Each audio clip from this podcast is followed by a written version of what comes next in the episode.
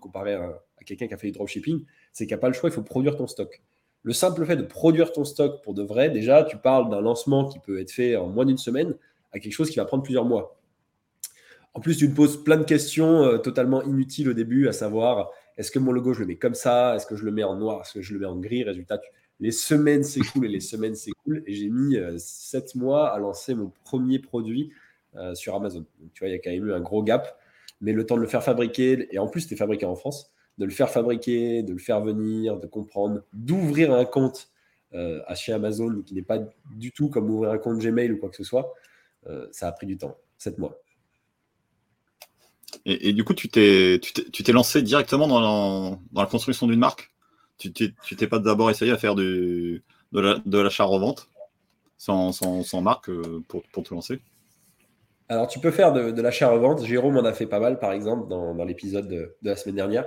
Non, moi, j'ai jamais fait d'achat-revente sur Amazon. Je suis directement parti en, private label. Je fais partie des gens qui aiment bien le fait vraiment de créer un actif. Ça, c'est une notion qui est dingue.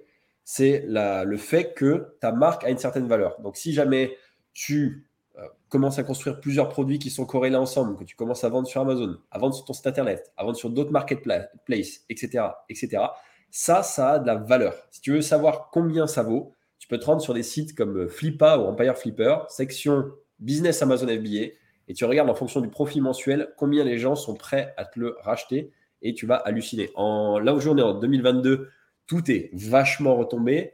En 2021, c'était complètement fou. Il y avait des multiples à 56 fois le profit mensuel et certains business étaient rachetés euh, à ce prix-là. Au final, les mecs faisaient plus d'argent au moment de la revente de leur business que durant quasiment toute la période où ils ont vendu. Tu as des agrégateurs qui se sont montés, donc c'est de la fusion-acquisition, c'est un peu plus technique. Il y avait une cinquantaine, en 2020-2021, il y a une cinquantaine d'agrégateurs qui sont, sont formés. En fait, ils rachetaient ta marque et eux, leur objectif, c'était de faire des économies d'échelle. Donc, si admettons, ils étaient un peu orientés dans un secteur, la beauté, ils rachetaient une dizaine de marques dans, la beauté. Et tout simplement, toi, bah, tu faisais, tu remplissais la moitié d'un conteneur quand tu, venais de Chine. Eux, ils achètent le conteneur entier. Et tout simplement, ils faisaient des économies de cette manière-là. Donc, ils ont, il y a une grosse, grosse, grosse pression sur le rachat. Donc, ça a fait monter les, prix vers le haut pendant, pendant en 2021. Au final, euh, ils s'aperçoivent que sur les agrégateurs, certains ont levé beaucoup, beaucoup d'argent mais entre lever de l'argent et opérer des business Amazon FBA, sachant que certains n'avaient jamais vendu sur Amazon avant, c'est un peu compliqué. Du coup, tu vois qu'il y a des agrégateurs qui en ont déjà racheté d'autres. Donc là, on va dire que le marché est en train de se purifier là-dedans. Mais aujourd'hui, bah, admettons tu es un entrepreneur, mais qui n'a pas, euh, pas mon âge, qui a 40, 40 ans, qui n'a pas du tout envie de, construire un truc partir de zéro, qui a déjà envie de prendre un truc un peu établi, qui est déjà un peu plus avancé dans, dans le business, bah, si tu as de l'argent de côté parce que tu as revendu quelque chose, tu as peut-être envie de racheter une marque qui tourne déjà bien plutôt que de tout faire depuis zéro. Et ça, c'est possible. Et c'est possible que si tu as une marque. Tandis que si jamais tu fais bah, du retail arbitrage, tu achètes un produit pas cher, tu le revends, bah, là, forcément, tu ne construis pas d'actifs. D'accord. Donc, tu, parlais bien de, profit hein, tout à l'heure quand tu disais 56 fois la valeur, les bénéfices. Hein. On n'est pas, pas, sur le CR, on est d'accord.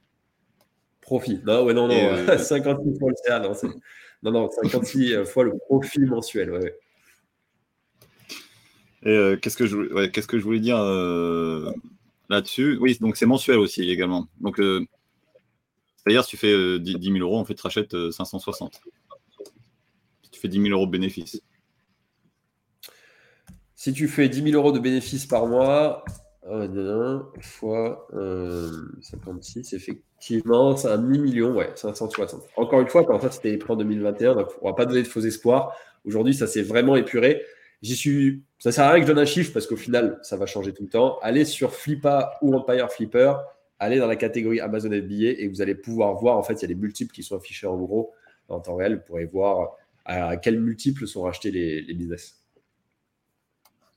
Et, et, comme tu le disais, et comme tu le disais, c'est de toute façon pendant toutes les niches.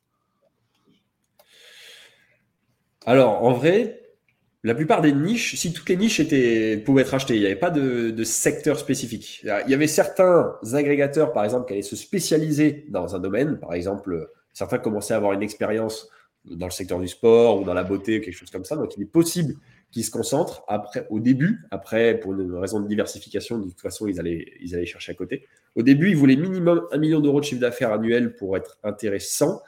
Et à la fin de 2021, il y avait même des, agrégateurs qui se montaient, qui rachetaient des, business avant un million pour les revendre à, ce duo euh, entre-temps.